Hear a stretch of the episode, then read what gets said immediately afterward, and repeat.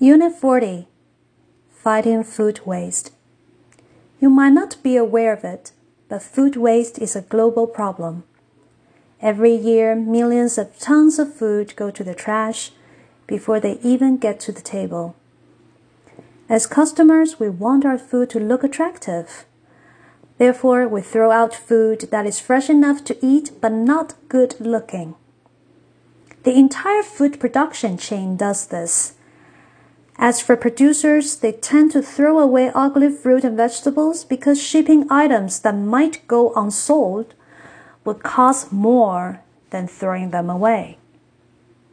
Then the entire food supply chain, supermarkets, restaurants repeat the same behavior.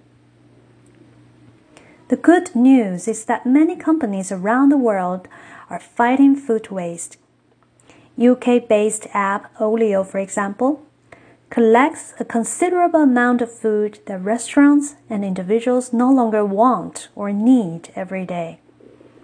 The food is still fresh enough to eat. Users of the app can collect unwanted food for free.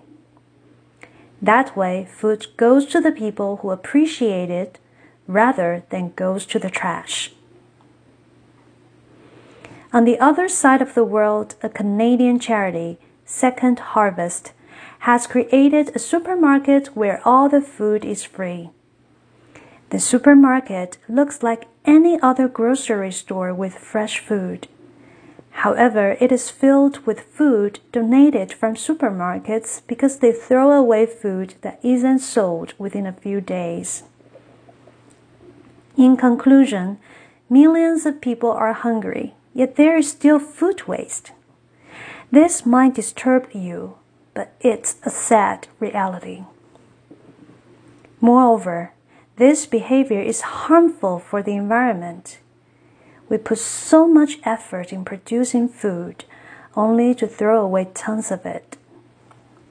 Food waste is a global problem, but many people are working to fight against it and find effective solutions.